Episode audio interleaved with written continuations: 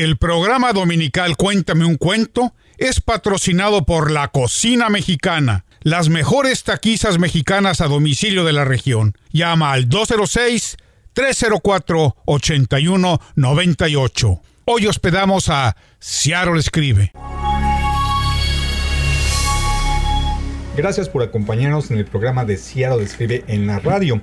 Quiero que se presente también mi compañera en cabina. Ruth Darnell, una inmigrante al revés. ¿Cómo, cómo que una inmigrante al revés es lo que quiere decir? Bueno, yo, yo, nací acá de este lado del río y cuando estaba chiquita emigré a México y me crié allá en México, pero soy este, eh, eh, ciudadana estadounidense y tengo una experiencia de, de inmigrante, eh, pero del otro lado. Ah, muy bien. Después te vamos a platicar de eso. Ah, nos te vamos a preguntar de eso, Ruth. Seattle Escribe es el mayor grupo de escritores en español en la región noroccidental. Nos da mucho, que esté, mucho gusto que esté con nosotros. Nuestro programa de radio es posible gracias al apoyo de la Universidad Nacional Autónoma de México o simplemente la UNAM, como casi todos le decimos. Porque por cierto, José Luis, la UNAM y el Instituto Cervantes están... Uh, promoviendo y tratando de armar un programa conjuntamente para ah, apoyar la literatura en español acá en Estados Unidos. Ah, perfecto. Ojalá tengamos la oportunidad de platicar un poquito más de ese tema. Hoy vamos a hablar sobre la literatura de los inmigrantes latinos. ¿Sabe usted que somos casi 38 millones de personas que hablamos y pensamos español viviendo en los Estados Unidos? Le preguntamos a alguien que sabe mucho sobre el tema. Su nombre es Santiago Vaquera Vázquez. Él es profesor asociado del Departamento de Español en la Universidad de Nuevo México, a quien quiero preguntarle que nos ayude a entender lo que es la literatura latina o la literatura en español aquí en Estados Unidos. Santiago, ¿qué es la literatura latina? Ah, sí, es una buena pregunta. Eh, para mí, pues la literatura latina es la producción cultural de las comunidades hispanas que viven en los Estados Unidos.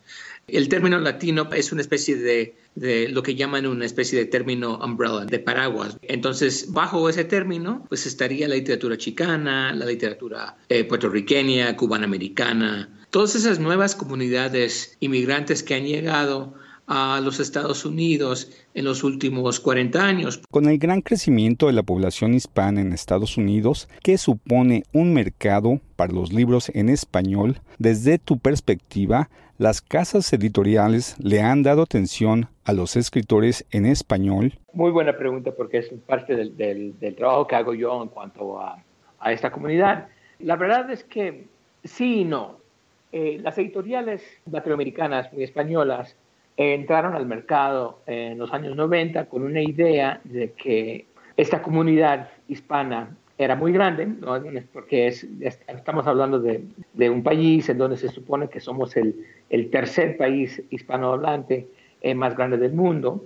Entonces se pensaba que podrían entrar al mercado y poder hacer, bueno, tomar, beneficiarse de esta, de esta comunidad hispanohablante. Pero la realidad es que aunque haya mucha gente que habla español en los Estados Unidos, hay pocos lectores. El nivel de lectura es, es un poco bajo, ¿no? La verdad. Entonces, eh, lo que pasa, lo que pienso yo, es que entraron estas editoriales con estos planes así muy grandes de poder beneficiarse de esta comunidad sin haber ah, hecho el trabajo de primero crear lectores.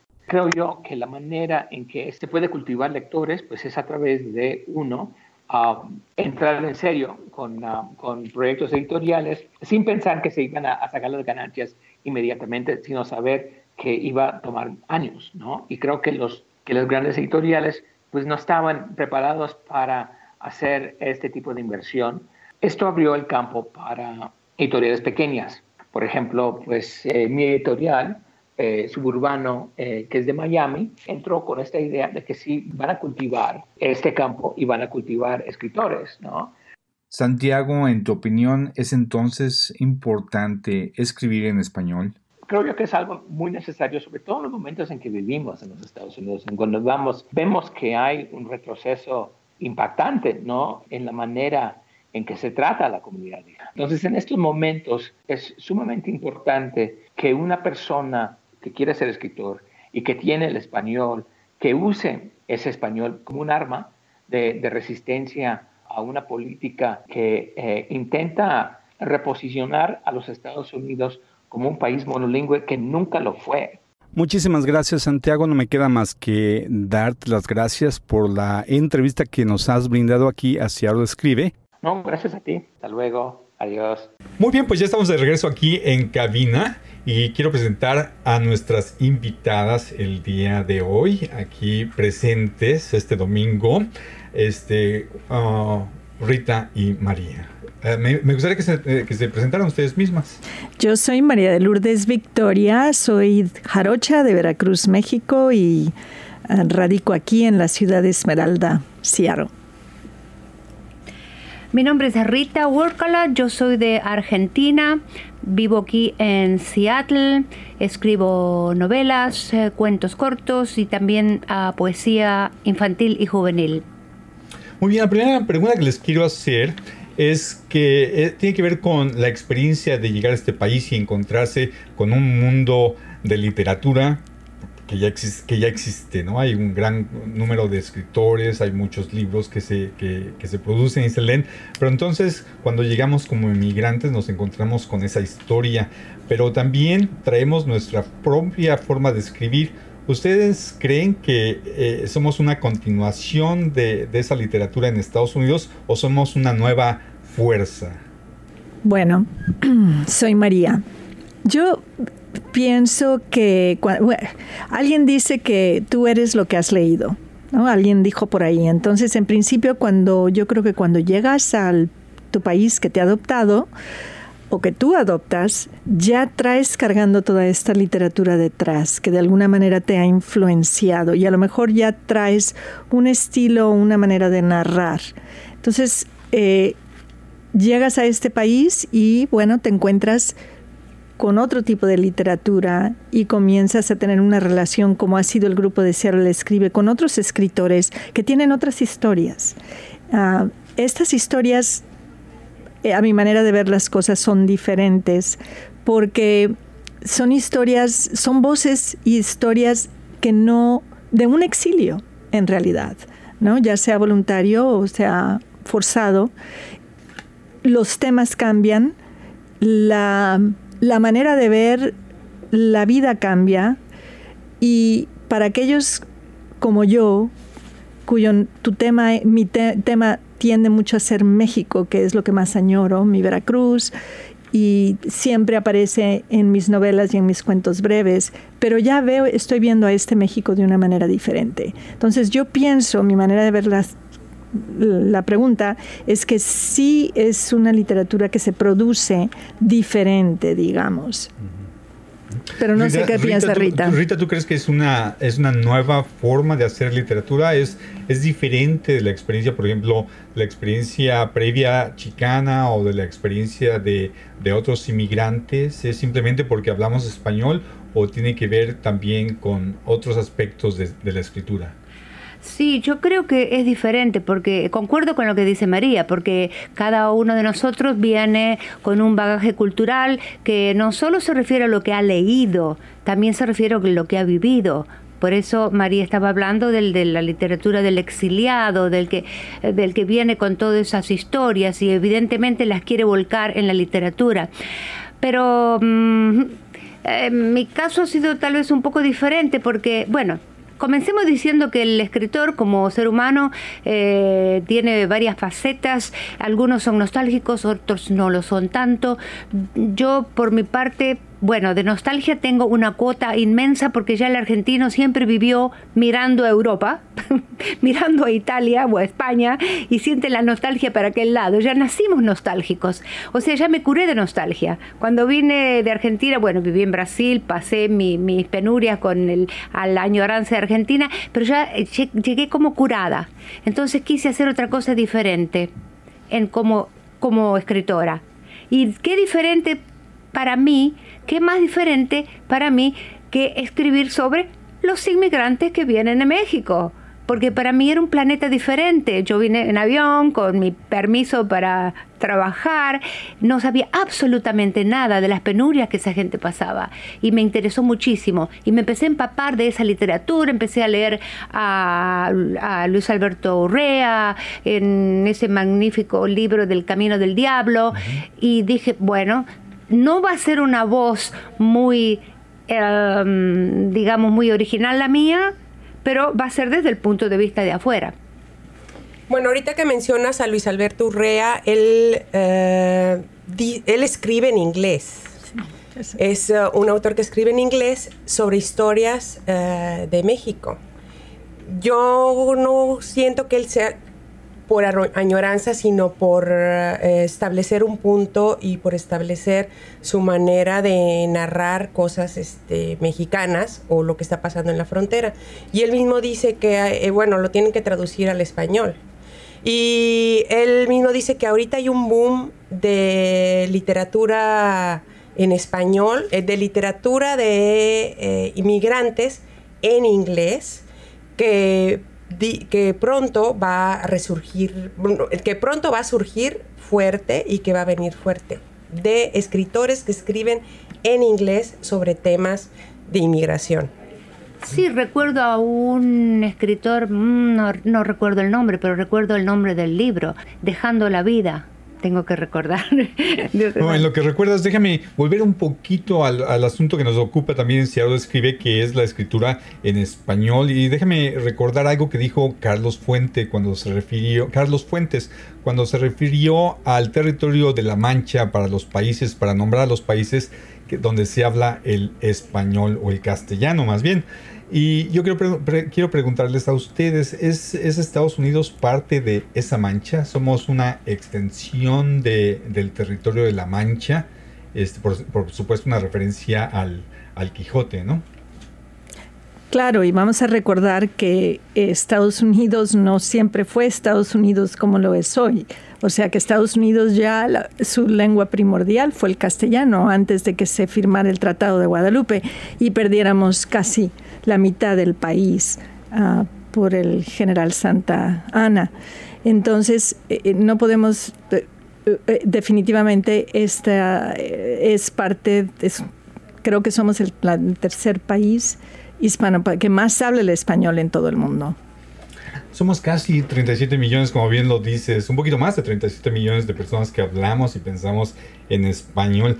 ¿Qué parte le toca a, esta, a este gran número de personas que vienen aquí la literatura en español. Es, estamos representados en, las, en los libros, en las, en las casas editoriales.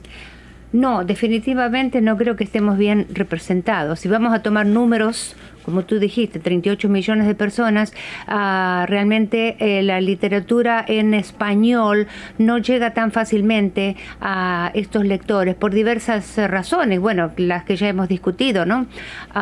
es difícil para los escritores en español encontrar una casa editorial, ¿por qué? Porque no quieren arriesgarse, porque se supone que el latino lee solamente libros de autoayuda, lo cual no es verdad, pero es un círculo vicioso si no se publica, no aparece en las bibliotecas. Hoy mismo fui a la biblioteca central a buscar un libro famoso, como es el libro de El hombre que amaba a los perros, sobre el asesinato de Trotsky, aquí en la central y no la tienen. Y de Eduardo Padura, es de un cubano. De un cubano, y no tienen ese libro, y tampoco King County, ¿cómo es posible? Entonces, en fin, los escritores existen, el público existe, pero está faltando el, enlace que nos... ¿Hacen falta lectores también? No, yo creo que lectores hay. Yo creo que sí que los hay, pero tienen que enterarse de qué es lo que se está escribiendo porque no tampoco no hay unos los suplementos culturales en los eh, periódicos en español no, no existen tampoco. Eh, está hablando, estamos hablando de los escritores que escriben en español, la literatura que se produce en español aquí en Estados Unidos. Y el problema, como yo lo veo, es que las grandes casas editoriales no han querido, ah, o, según han tratado, pero no han querido hacer la inversión para realmente producir eh, esta literatura y colocarla en las tiendas y distribuirla, porque para ellos consideran que no es negocio. Entonces es un poco el asunto de la gallina y el huevo, ¿verdad? Porque ¿cómo vas a decir que no es...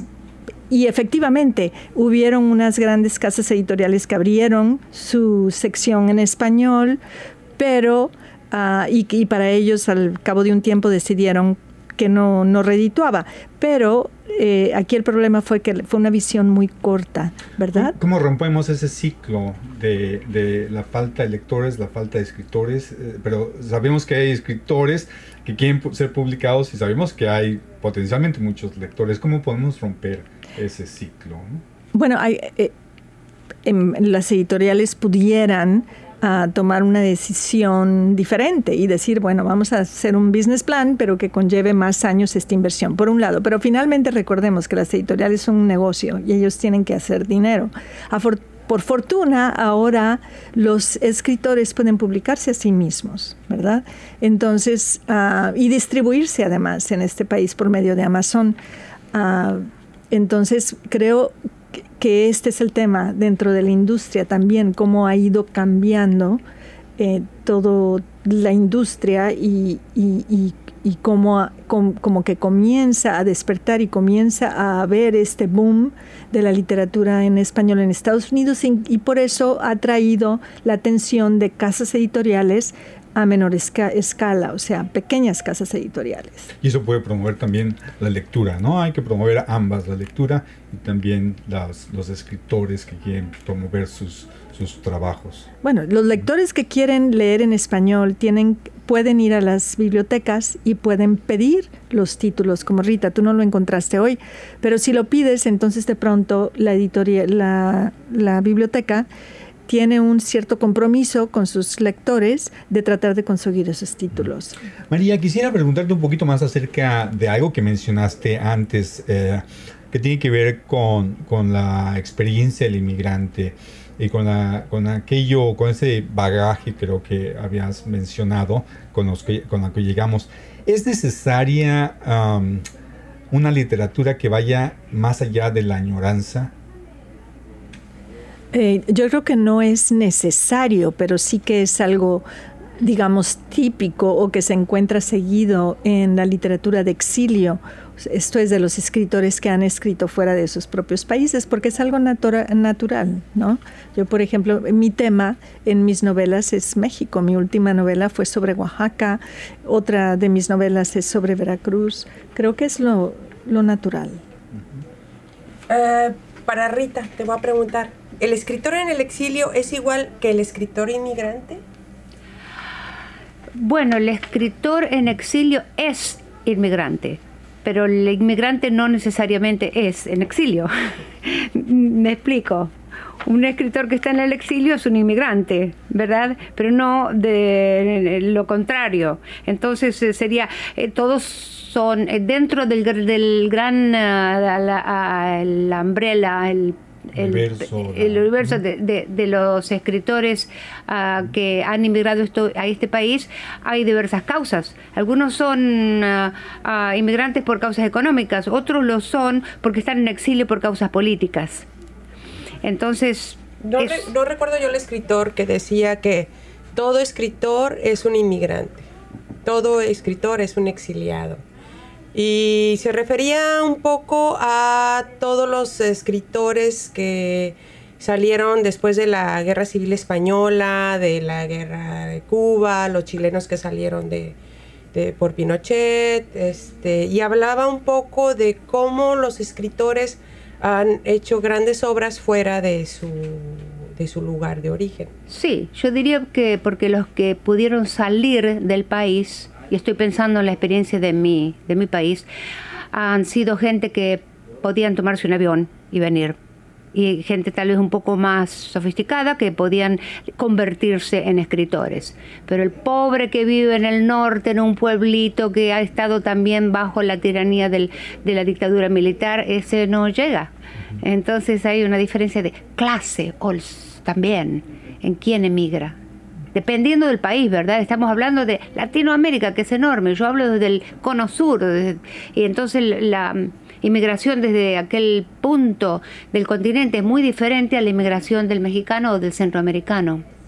Muchos escritores, incluso muchos escritores famosos, ya sea en Estados Unidos o en Latinoamérica, no trascienden las fronteras. Hay algunos que son muy conocidos aquí, que hablan sobre temas de los hispanos, que se conocen muy poco en otros países.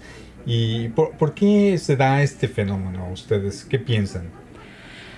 Yo creo que los que se conocen más aquí son los que escriben en inglés y que han sido traducidos. El, ejemplo de, de Urrea, es muy conocido aquí, pero él escribe en, eh, en inglés y es menos conocido en México, creo. Es menos sí, conocido. es menos conocido en México. Y en mi país, absolutamente desconocido. y hay otros que han creado, digamos, su fama aquí. Por ejemplo, a Jorge Ramos, que lo conocemos también por la televisión. Él ha hecho varios este, estudios sobre, creo que el libro de él que se llama La cara cambiante de América, que se refiere a cómo el inmigrante ha cambiado la naturaleza del, del, país, de los Estados Unidos. Él, como él se ha hecho un nombre ya aquí, ha sido mucho más fácil que su obra sea conocida aquí y menos del otro lado de la frontera. Eso también explica por qué muchas veces los escritores latinoamericanos no son tan conocidos en Estados Unidos. Es simplemente, estamos hablando simplemente acerca del idioma, es cuestión de, del lenguaje, de la traducción, o hay otros, hay otros factores que influyen para esta para esta falta de reconocimiento, falta de, ¿no? De, a, ver, José Luis, yo te puedo hablar por experiencia propia, que con los libros, la editorial finalmente que te publica, decide qué presupuesto le van a dar cuánto van a apostar por tu obra, ¿verdad? Entonces, ellos deciden qué presupuesto va a haber de marketing, en principio. Entonces, lo que yo he aprendido es que yo tengo que hacer el marketing de mis propias obras. No es suficiente con que las haya publicado y que la editorial me, lo distribuya. Yo tengo que hacer mi labor para darles esa publicidad. Ahora, dependiendo en el número de ventas, la editorial entonces toma la decisión. Si, bueno, este libro ha vendido bastante, entonces eh, va a la Feria Internacional de, Frankfurt y ahí lleva esta, este catálogo de obras elegidas eh, previamente y ya allá los posibles compradores deciden, otras editoriales deciden si yo lo quiero y yo lo quiero y quiero comprar los derechos de traducción. El libro se traduce, vende bien y así. Es como una bola de nieve, ¿verdad?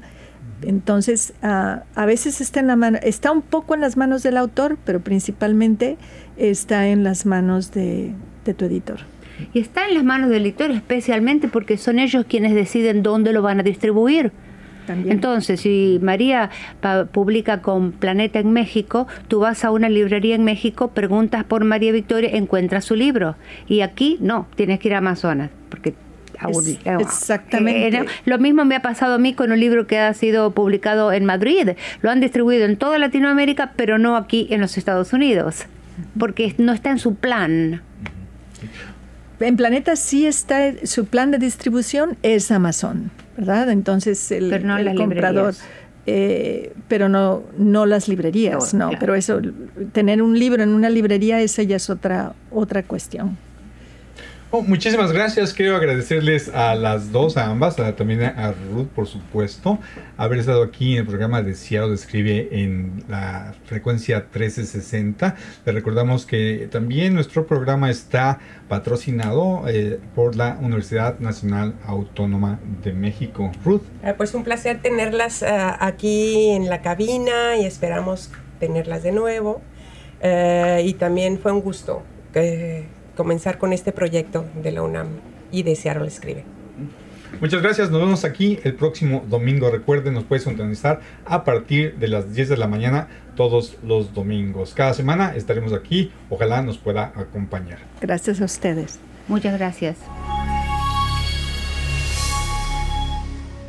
Cuéntame un cuento fue patrocinado por la cocina mexicana, las mejores taquizas mexicanas a domicilio de la región Llama al 206 304 8198.